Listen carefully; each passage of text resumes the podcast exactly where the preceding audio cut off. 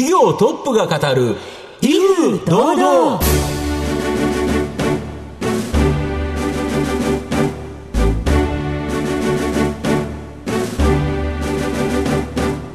毎度相場の福の神こと藤本信之です。アシスタントの飯村美希です。この番組は巷で話題の気になる企業トップをお招きして番組の指揮者的役割である財産ネット企業調査部長藤本信之さんが独特のタクトさばきでゲストの人となりを楽しく奏でて紹介していく企業情報番組です。藤本さん今週もよろしくお願いいたします。はいということで今日も仲良くやってまいりますので皆様どうぞ最後までお楽しみください。この番組は企業のデジタルトランスフォーメーションを支援する IT サービスのトップランナーパシフィックネットの提供財産ネットの制作協力でお送りします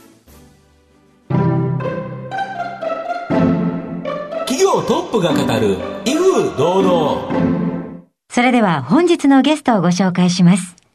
証券コード4493東証マザーズ上場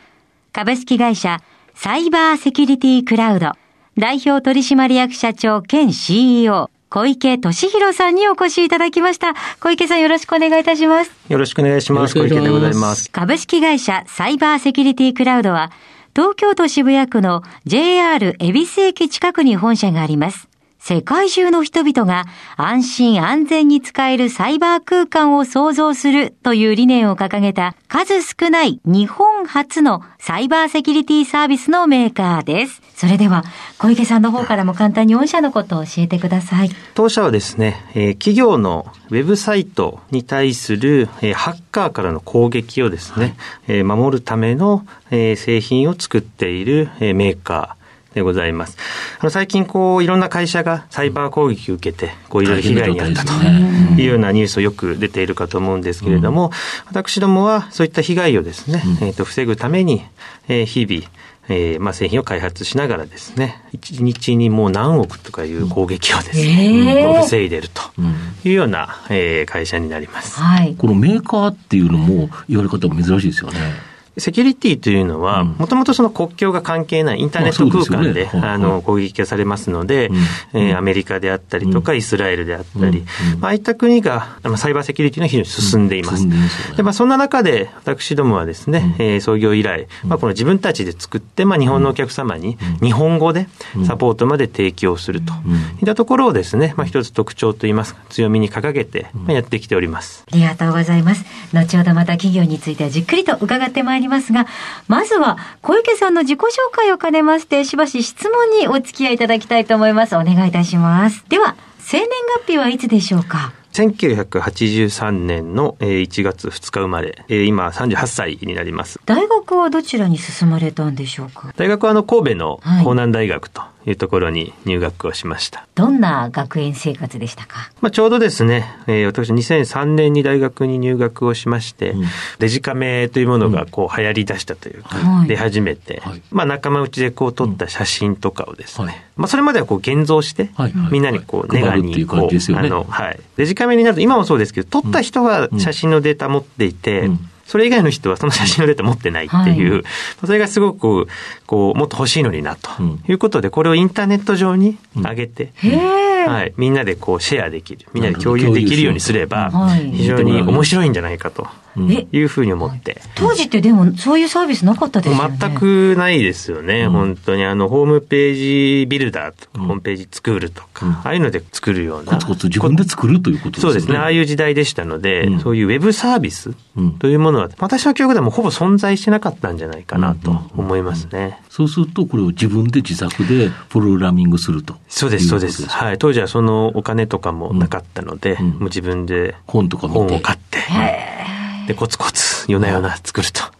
いうことやってましたね。アルバイトにもつながったとか自分のバイト先の,、あのレストランの、まあ、ホームページをこう作るということで、でもちょっとお小遣いをですね、こうもらったのがきっかけで、まあ、それからこう、もう本当にあの小さい額ですけれども、まあ、いくつか稼ぐことができたと。お仕事いただいて。はい、そうですね。就職されたのはどちらですか今の、えー、株式会社リクルートというところになりますが、まあ、当時リクルートのグループの、えー、販売会社に関西で入社をしまして、まあ、そこであの若い頃は営業をやっておりました。その後、この東京で事業企画の仕事、はい、これになってからちょっと人生が変わってきたとか。当時ですね、私は2006年に入社をしましたけれども、うん、やはりまだ営業は営業、うん、IT は IT と。うん、営業の人が、ね、そうですね、あの、IT 分かるっていうのはもうほとんどなかったですね。で、その、まあ、時代にあって私はこう珍しく、たまたま学生の時にやっても、いたものですから、IT スキルがあった IT が分かる営業というだけでですね、結構珍しいなということで、えー、まあ、東京に転勤になり、で、その後はですね、まあ、リクルートも IT 化していこうという流れがありましたので、まあ、そこで、まあ、営業組織をこう IT 化したりですとか、うんうん、新しい事業を何かこうテクノロジーを使って成長させられないかとか、うん、そういったようなこういろいろなお題に対してですね、うん、解決策を出すと。いうようなことをやることでこうぐっとあの人生というかですね、視界がまあ広がったと。海外出張もあったとか。まあテクノロジーとか、今もそうですけど、海外の方がまあ進んでいるということで、まあアメリカをはじめとしてですね、まあ何か取り入れられるものはないかというようなことで、あの、行ったりしておりました。そうするとそこである出会いがあったとか。あの、まあ、シリコンバレーですね、うん、当時。割とこう、夜中、まあ、流行りというか結構トレンドになりだしたぐらいの時期で、で私もこう言っておりましたけれども、まあ、そこでですね、その後まあ転職する形になりますが、とある、えー、経営者と出会って、で、まあ、一緒にやろうよということで声をかけてもらってですね、まあ、今度アメリカの、まあ、小さな会社ですが、まあ、経営に携わるような、まあ、転機になりました。なるほど。やっぱりこのシリコンバレーで自分と同じとか自分より下の年齢の人たちがガンガン起業してた。これ結構なんかインパクトありますよね。なんか天才だけがいるのかなというイメージでしたが、まあ中身はね、天才かもしれませんけれども、本当に見た目は普通の子だったり、本当努力している子たちが、やっぱり人生をかけて、取り組んでる姿というのはもう、まあ、人生最大の衝撃だったかなというふうに思いますね。で、そう思って、まあ、転職っていう形にされたということですか？やはりあの、まあ、大きな会社で、あの、勤めていく、まあ、その楽しさもあるんですけれど、まあ、人生でどうせなら、やっぱりやったことない経験をしたいということで、まあ、思い切って、まあ、キャリアを変えたということです、ね。なるほど。で、その後、自らでも起業されたとか？はい。そこで、まあ、あの、約3年ほど勤めまして、まあ、経営の基礎といいますか、いろいろ学ばせていただいて、でその後は、まあ、自分で、えー、まあ、業行したいということで、うん、えー、新しく M&A のあの、IT サービスをですね、うん、立ち上げたということですね。これ結構成長したんですよね。今、事業承継の問題というのは非常に、まあ、深刻化しておりまして、まあ、日本全国でどんどんこう、あの会社を売りたいと、まあ、あるいは買いたいというニーズがあの非常に増えておりますので、まあ、その風に乗って、まあ、それなりに順調には成長できたのかなとところです。ただ、その会社を売却され、で、今、縁があって、サイバーセキュリティクラウドの社長になったとか。やはりあの新型コロナウイルスの拡大に伴ってですね、うん、まあ、当時こうどれくらい、まあ、この経済が混沌とするのかわからないという中で、まあ、私自身でまあ経営をするよりは、こう大きな資本力を持ったところに、まあ、サービスを預けた方が、まあ、最終的には大きくなるんじゃないかと。そうですね。というふうにまあ決断をしまして、あの自分が創業した会社というのは売却をすることになりました。まあ、同時期にたまたまあの今やっておりますこのサイバーセキュリティクラウドのまあ経営をですね、えー、まあやってくれないかということで、えー、お話をいただきまして、まあそれはそれでチャレンジかなというふうに思いましたけれども、まあこれもご縁ということで、うん、まあ今、まあ、この場に、えー、いるということですね。なるほど。はい。ありがとうございます。さて、小池さんの人となり皆さんにはどのように伝わりましたでしょうか後半では小池さんが率います株式会社サイバーセキュリティクラウドについてじっくりと伺います。企業トップが語る威風堂々。では後半です。藤本さんのタクトがどう冴え渡るのか、ゲストの小池さんとの共演をお楽しみください。現在、御社のですね、この主力商品というのが、ウェブサイトとかウェブサーバーへのサイバー攻撃、これを可視化、遮断するですね、ウェブアプリケーションファイアウォールの攻撃遮断君という製品なんですけど、これどんなサービスになるんですか？あの、このウェブアプリケーションファイアウォールというのは非常に難しいので、はい、あの、あのこのネーミングの通りですね、はい、あの、ハッカーからの攻撃を、うん。うん、まあ、遮断するサービスだと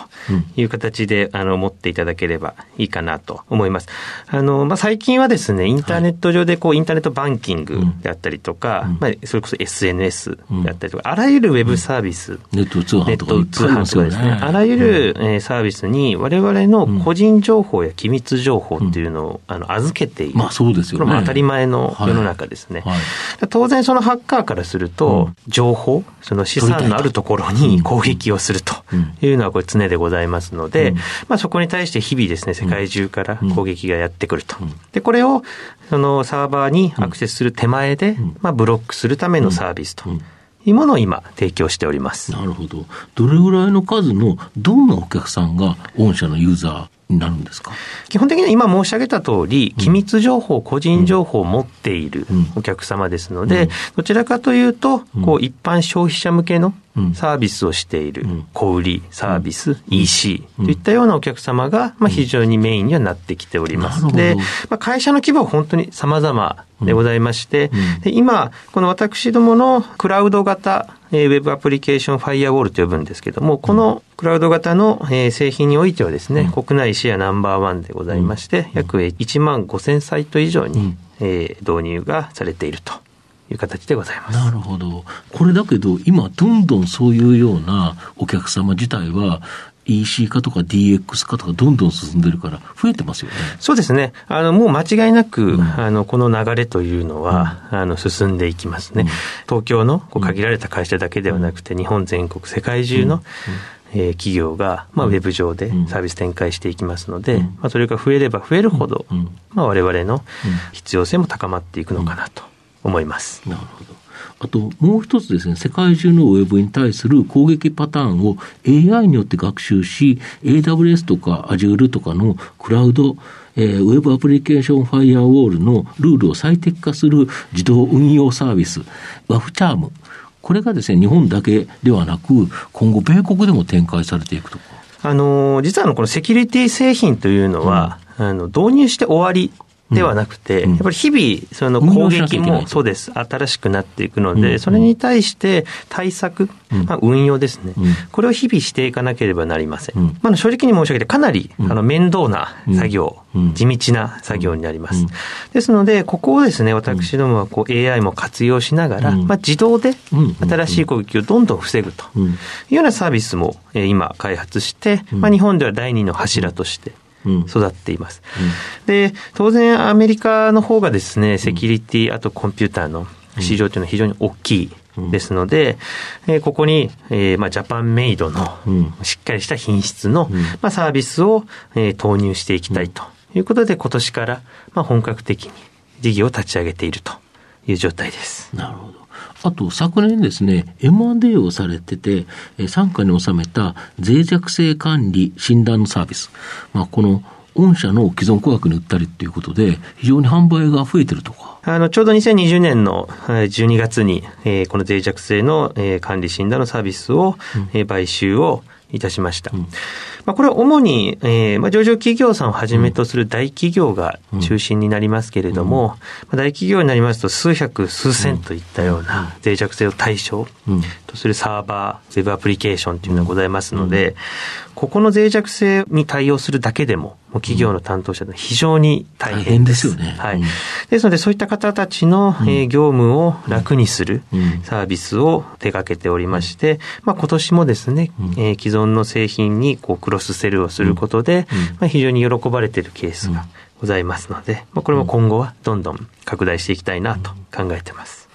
やはり新型コロナショックっていうのは、まあ、いろんな影響を各社に与えてると思うんですけど、まあ、テレワークが進んで企業は DX が推進されたという形になったと思うんですけど、これって御社の追い風になってるんですか？大きな声で追い風になってると言っていいかのわかりませんけれども、あのまずあのセキュリティというのはですね、うん、あのそもそもあの侵入されたり攻撃されても気づかない、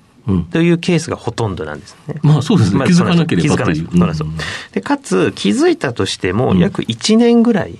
発覚までに時間がかかるというふうに言われて企業が調べてから、あれ、おかしいぞ。って調べて、はい、なんかお客さんこれ漏れてんじゃない？とかって突っ込まれるけど、まあそんなことねえよなと。だけど調べたら、あ漏れちゃってたっていうやつですよね。そうです。で、それもすぐに発表するかっていうと、どうしようどうしようっていう会議をするんで、時間がかかるよと。いうことですよね。そうですね。ですので、あの、革新というかですね、うん、あの、本当のところはわかりませんが、やはりこのコロナで DX 化が進み、うん、やっぱりこう攻めなきゃっていうことで、うん、セキュリティ対策が十分でないウェブサービスっていうのが今やっぱり立ち上がってるのは事実としてあります。そうでしょうね。ここに、例えばハッカーが狙いを定めて、そうすると、例えば来年とか再来年に、被害が発覚するといったケースはあるかもしれません。なるほど。そうするとやっぱり、やっぱり守んなきゃいけないねっていう形で。そうですね。はい。ですので、やっぱり私どもへの引き合いというのも今非常に増えてますし、私どももやっぱり攻めもいいけど、ちゃんと守ろうねということで啓発をしていくことが重要だなと考えてます。なるほど。まあ、御社自らがこれ販売されて売られてるケースもあると思うんですけど、やっぱお客様のご意見をいただけるっていうと、製品が良くなってきますよね。そうですね。あの、そこがもう一番の強みです。うん、やっぱりあの、日々日々サポートから声を聞いて、うん、で、それを製品に反映をさせる。うん、まあ、この繰り返しでどんどん精度が上がっていくというところです。これはもう今後もしっかりと続けていきたいなと考えています。なるほど。はい、では、藤本さん、最後の質問をお願いします。あなたの心に残る四字熟語教えていただきたいんですが。えー、有王邁進と。いうことで、えー、させていただきました。なぜ選ばれましたか？あの、私どもはですね、昨年に、えー、東証マザーズに上場しまして、えー、まあ、世間から見るとですね、まあ、上場した大きな会社のように見られるかもしれませんけれども、うん、やはりまだまだチャレンジする姿勢を忘れたくないと。うん、やはりそのセキュリティっていうのはですね、うん、もう日々日々、そのハッカーも含めて、技術が新しくなっていきますので、ね。はい、我々がこう停滞するというのは、うん、まあ、すなわちそれはこう負けていくということですので、でね、やっぱりこう前を向いて、しっかりと走り続けると。でそうすることが、やっぱりお客様への価値提供につながるということで、うん、まあ、この四字熟語をですね、選ばせていただきました。はい、ありがとうございます。本日のゲストは、証券コード4493、東証マザーズ上場、株式会社サイバーセキュリティクラウド、代表取締役社長兼 CEO、小池俊弘さんでした。小池さんありがとうございました。ありがとうございました。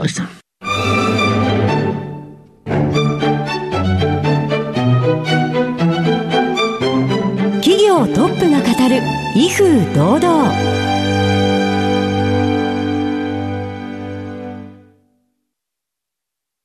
企業のデジタルトランスフォーメーションを支援する IT サービスのトップランナー。東証2部証券コード3021パシフィックネットは、パソコンの調達、設定、運用管理からクラウドサービスの導入まで、企業のデジタルトランスフォーメーションをサブスクリプションで支援する信頼のパートナーです。取引実績1万社を超える IT サービス企業。東証2部証券コード3021パシフィックネットにご注目ください。お送りしてきました企業トップが語る威風堂々。そろそろ別れのお時間です。今日のゲストは株式会社サイバーセキュリティクラウド。代表取締役社長兼 CEO 小池俊弘さんでした。そして小池さんの選ばれました四字熟語は「竜王邁進でございました。それではここまでのお相手は藤本信之と飯村美希でお送りしました。来週のこの時間までほなさいなら。